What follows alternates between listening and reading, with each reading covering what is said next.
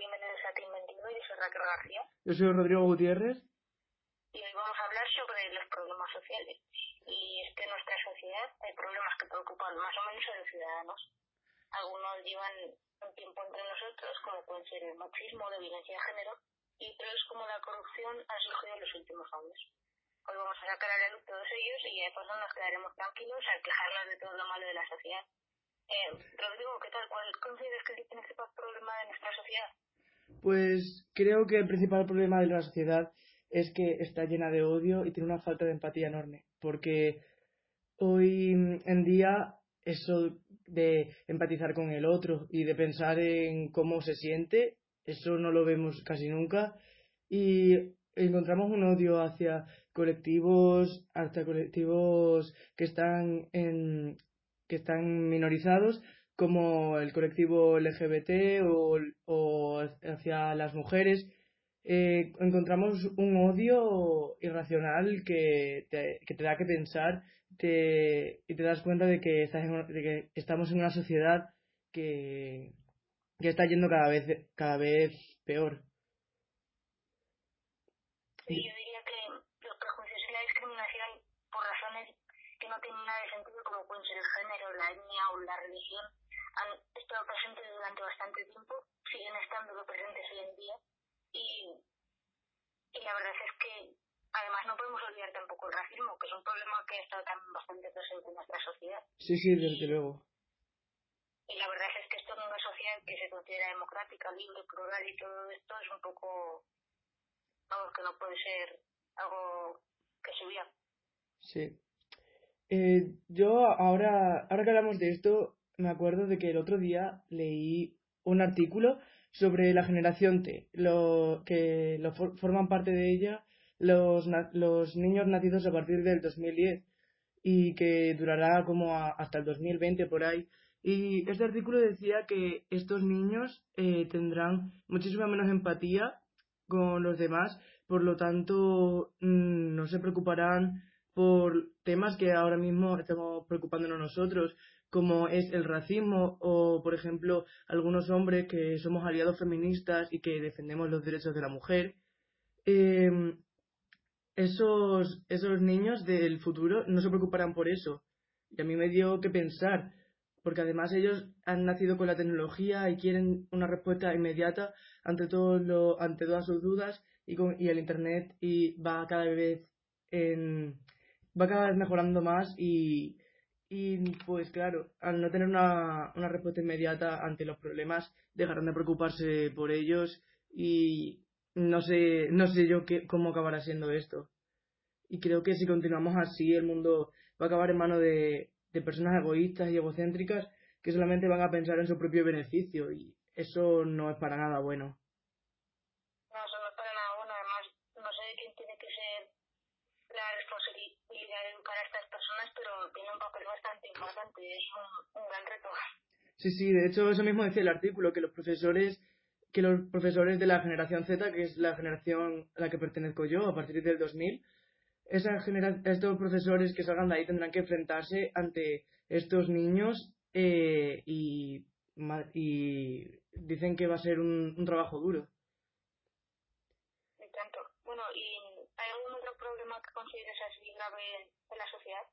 Bueno, obviamente un problema que considero grave es el, es, la, es el machismo y la violencia de género, por supuesto. Es un problema gravísimo. Sí, además sigue siendo bastante habitual, tanto por comentarios y actitudes machistas, como por el caso de mujeres que son agredidas, asesinadas por sus parejas o exparejas. Y lo peor de todo es que, según leí hace poco en un artículo del, del CID, del Centro de Investigaciones Sociológicas, la sociedad ya no lo considera como un problema real. Entonces, Buah. eso me dio que pensar, la verdad. Sí, desde luego es que es un problema para pensar en ello y encima yo no, yo no tenía constancia de eso, de que hay personas que ya no lo consideran un problema real, pero eh, sí que es cierto que cada vez yo al menos veo más machismo. No sé si es porque cada vez voy sabiendo más eh, y voy abriendo cada vez más los ojos ante este problema, o si es porque simplemente cada vez vamos peor, que creo que es una mezcla de las dos cosas y hay comentarios machistas en todos lados. Y el otro día una amiga me decía, Buah, eh, pero es que tú ves el machismo en todos lados, yo no lo veo en tantos sitios.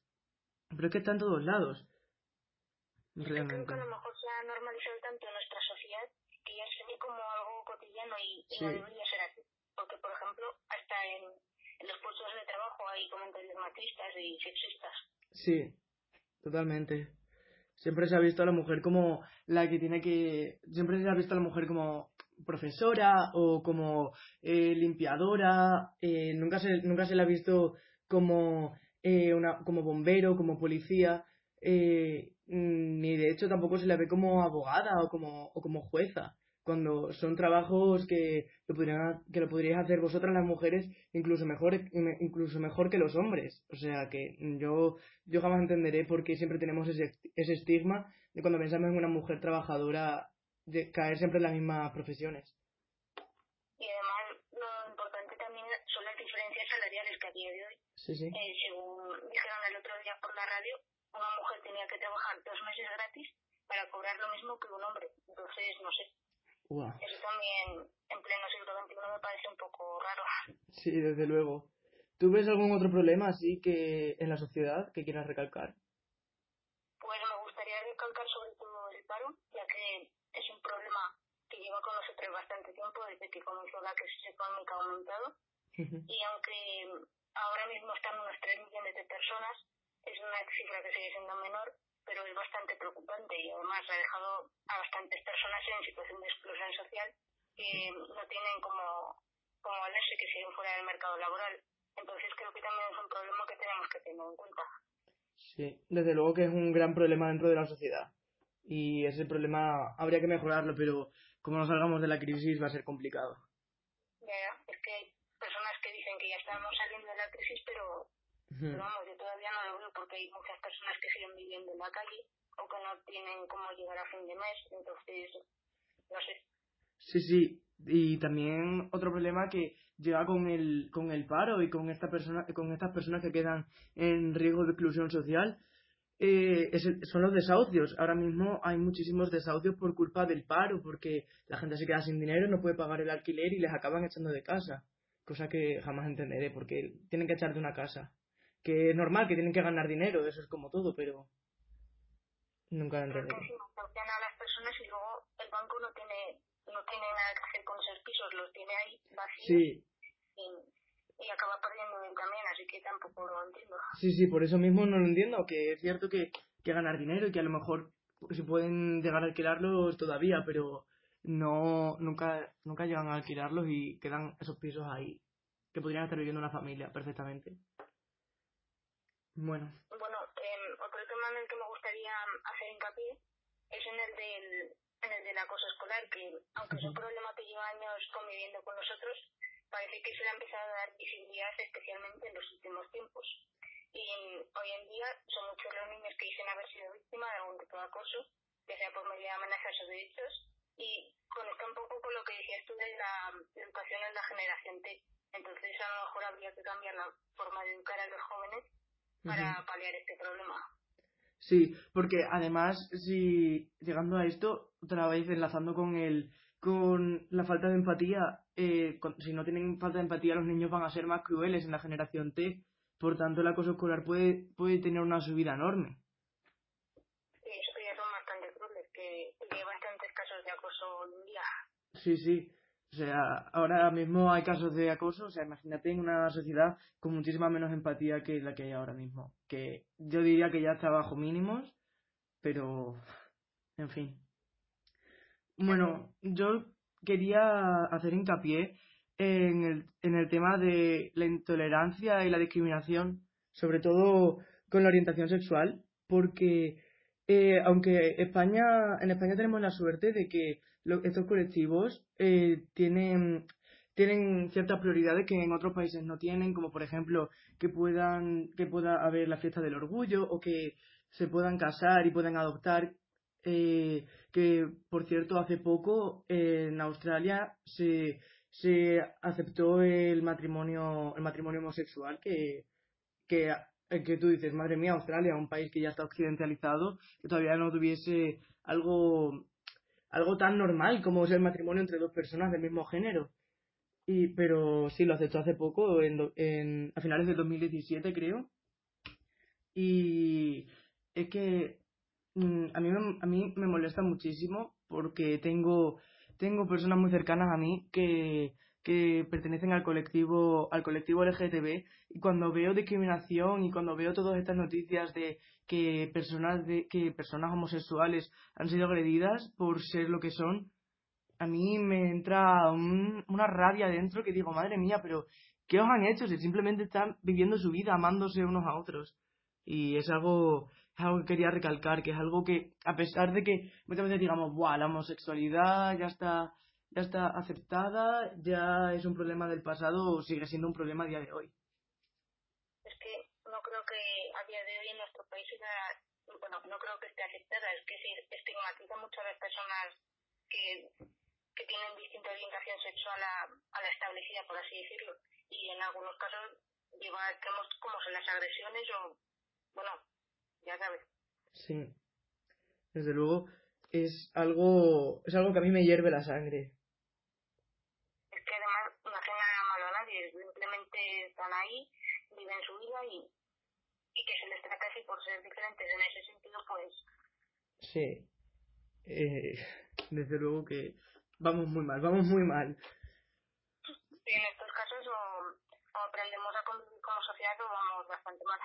Sí, y también hilando la, con la discriminación, quiero hacer hincapié sobre la islamofobia, que se ha creado, que yo creo que se ha creado a raíz de todos, de, todos los atentados que está habiendo alrededor del mundo y se cree que los yihadistas son todos los musulmanes y, y eso no es así, o sea, creo que los medios de comunicación ahí están haciendo un, o sea, ellos lo único que hacen es mostrar la realidad tal y como es, pero está teniendo una repercusión negativa en la sociedad porque está haciendo que, que se, se cree esta fobia que seguramente antes existiese, y, pero ahora mismo se ve muchísimo más y hay más gente que está adquiriendo este, esta fobia, este odio hacia, los, hacia, hacia las personas de, de religión musulmana simplemente por lo que se está viendo en las noticias, por todas las guerras que hay ahora mismo en países con esta religión. Es que yo como periodista te podría decir que creo que los medios suelen hacer bastante hincapié en los aspectos que son negativos de la sociedad, por ejemplo, las guerras con, con el Estado Islámico, con los atentados terroristas, y tratan tanto estos temas y tan en profundidad que acaban causando un miedo en la sociedad irracional que hace que pensemos que todos los musulmanes son terroristas, cuando en realidad son un número bastante reducido. Sí, sí. Desde luego que es que yo conozco personalmente a personas musulmanas y no tienen nada que ver con el Estado Islámico y les y les molesta muchísimo cuando alguien les relaciona con ellos porque ellos lo único que tienen es una religión diferente a los demás y no tienen por qué ser discriminados por ello. Son personas iguales que nosotros. Es que además hay más de un millón de musulmanes, bueno, me parece, en, en nuestro país. No todas ellas tienen por qué estar relacionadas con el Estado Islámico. Serán un número bastante reducido, a lo mejor no llegan el 1%. Entonces, que se les trate como terroristas cuando lo único que quieren es vivir su vida por medio de su religión, pues es un poco lamentable. Sí, la verdad es que sí. Bueno, Raquel, ¿tú quieres hacer algún, hincapié en algún, en algún tema más que, que veas malo en la sociedad? de comunicación ciertas noticias, me gustaría hacer hincapié también en cómo se trata la violencia en ellos. Porque es que lo que he podido ver con el paso del tiempo es que ya no solo en la serie y en la ficción se trata la violencia de un modo bastante desproporcionado, sino que incluso en los informativos las dosis de violencia también son elevadas. Parece como que se busque en cierto punto el, el morbo para tratar de atraer a los espectadores y eso al final acaba siendo negativo porque acaba llevando a más violencia en la vida real. Entonces, no sé qué opinas tú de esto. Sí, sí, yo opino exactamente lo mismo. O sea, yo veo normal que, que los medios de comunicación eh, reflejen lo que se está viviendo hoy en día, porque hay que conocer la realidad tal y como es. Eh, es, cierto que, es cierto que podrían poner cierto filtro, porque tanta violencia en los informativos es mala porque lo ven muchos, muchos niños pequeños y que pueden llegar a agredir a personas de origen de origen musulmán, de la religión musulmana, perdón, que, que encuentren en sus clases porque vean en la televisión que eh, están habiendo problemas con los musulmanes y ellos piensen que si está habiendo problemas con ellos tienen que hacer algo para acabar con ellos. O sea que yo, yo sí que es cierto que, que creo que deberían controlarse muchísimo más lo que las imágenes que se publican en los medios de comunicación. No se debería publicar tantísima violencia, aunque sea, aunque sea lo que, lo que realmente está pasando. Es que aunque sea lo que realmente está pasando, los niños no son conscientes de eso, entonces si están Claro. expuestos todo a violencia, violencia, violencia, al final van a acabar siendo personas violentas y, y eso en el futuro para cuando sean adultos es bastante preocupante porque imagínate la sociedad que estamos creando. Sí, sí, desde luego. Vamos a crear una sociedad violenta si seguimos publicando esas imágenes. aunque sea lo que sucede, pero hay distintas formas de contar lo que es la realidad. Sí.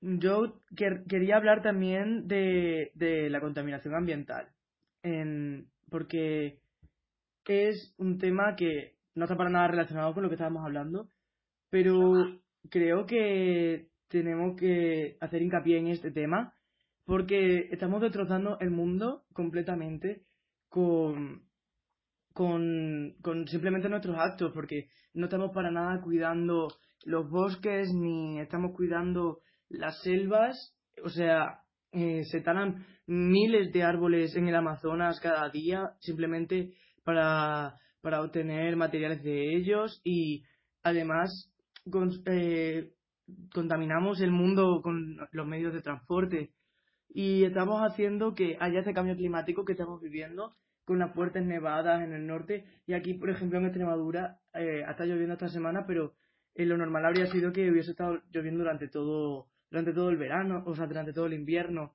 Y eso no ha pasado. Y está habiendo un cambio muy drástico en, en cuanto en cuanto al clima que está habiendo en las, en las diferentes partes de España. Y las personas que vivimos más al sur estamos, estamos viendo ese cambio como que el verano ha durado muchísimo más, ha durado como hasta octubre, casi noviembre, y cuando debería haber acabado en septiembre. Y no sé, creo que tenemos que tener muchísimo cuidado con el, con el medio ambiente, porque al fin y al cabo el mundo es algo que es de todos. Tenemos que compartir esto, tenemos que compartir el mundo, no solo con los que habitamos ahora mismo en él, sino con todos, con todas las personas que vienen detrás, que también tendrán que preocuparse de que el mundo funcione correctamente.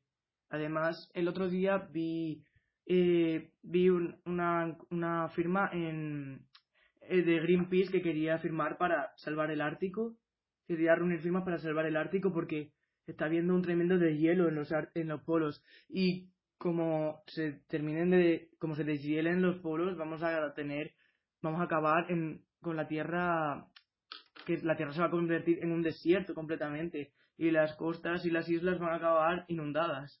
O sea que tenemos que tener muchísimo cuidado con el mundo. Tenemos que tener bastante cuidado porque nos está respetando. Por ejemplo, aquí en, en Aragón el clima también está cambiando bastante. Hemos vivido varios meses de bastante sequía, no ha llovido, me parece que desde el verano.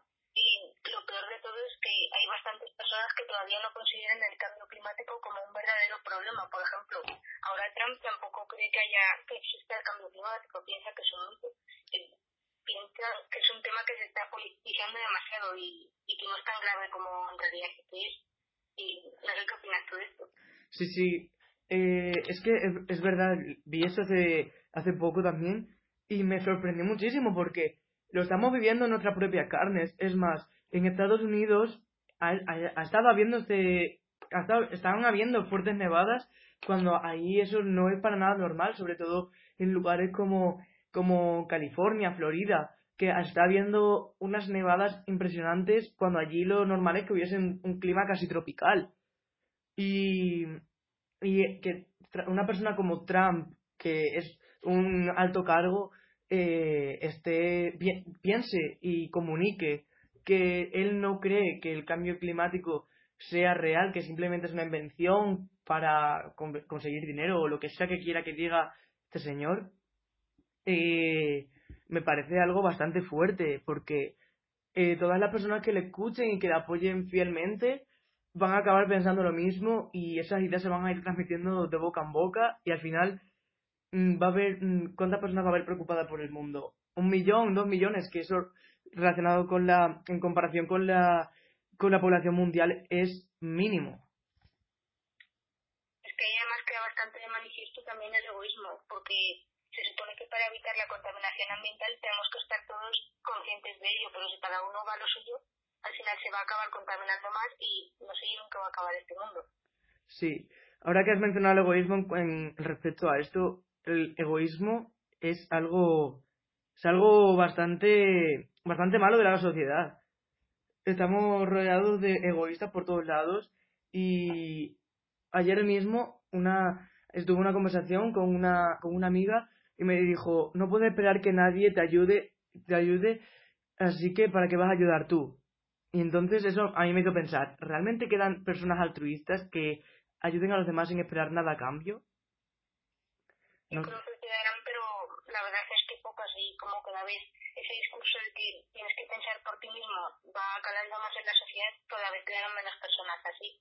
Entonces, no sé, para, para paliar todos estos problemas de los que estamos hablando, tendríamos que trabajar todos como sociedad, no cada uno por su parte, si no, no vamos a hacer nada, la verdad. Claro, eso fue lo que yo le dije, le, le, le dije, pero si no nos ayudamos los unos a los otros, ¿cómo quiere que solventemos los problemas que hay ahora mismo? Y me dijo que, que, eran, que esos problemas eran irremediables y que el mundo debería seguir así y ya está, porque tampoco iba tan mal como para tener que, que, que, que solucionar todos los problemas ahora mismo, que porque ella hiciese algo para intentar solucionarlo, no iba a cambiar nada. Y eso es lo que mucha gente piensa y por eso hay mucha gente que no se considera feminista porque dice que por, por rebelarse contra los problemas que tienen las mujeres, por las injusticias que, que vivís vosotras, que eso para qué, que, de qué les va a servir si porque ellos se unan a la lucha no, no van a conseguir nada, cuando eso es totalmente falso. Yo lo que acerca del feminismo y por qué los hombres no, nos implican tanto en la causa es porque dicen que entonces nos quita fuerza a nosotros, pero es que eso creo que es una tontería. Si se unen, será más fuerte la causa y se conseguirán mejores y mayores progresos. Claro, esa es. O sea, yo entiendo que, que, la, que vosotras las mujeres digáis que los hombres, eh, o sea, algunas feministas dicen que, que los hombres eh, que quieran formar parte de esta lucha tienen que ser aliados feministas porque no pueden, no pueden adueñarse de una lucha que no es para ellos, pero sí pueden apoyarla e intentar luchar con, con vosotras. Y eso, y eso yo lo veo bastante de acuerdo. O sea, nosotros no podemos coger en una manifestación y, y ponernos los primeros de la fila con el megáfono diciendo a las mujeres tienen que ser libres porque, porque sí y tal, tienen que tener los mismos derechos que nosotros que no lo, que yo no yo no lo vería mal pero entiendo que algunas personas algunas mujeres sí que lo vean mal porque al fin y al cabo está un hombre liderando una lucha que no le pertenece es que vale que no lidere una lucha que no le pertenece pero a lo mejor si se implicase se conseguirían mejores progresos claro claro porque se implicaría la otra parte de la sociedad y sería ya como algo que de verdad parece que le importa a todo el mundo no solo a las mujeres Claro, esa es. O sea, no es cuestión, es cuestión de que, que por mucho que no quieras adueñarte de la lucha, también tienes que implicarte. No te vas a adueñar de ella simplemente por apoyar la causa. Pues bueno, yo creo que, que por aquí ya podemos ir concluyendo, ¿no? Creo que hemos, que hemos recalcado suficientes temas, temas malos de la sociedad, como... Sí. Pues bueno, nos vemos la semana que viene en otro, en otro programa. Adiós. Vale. Bueno, adiós.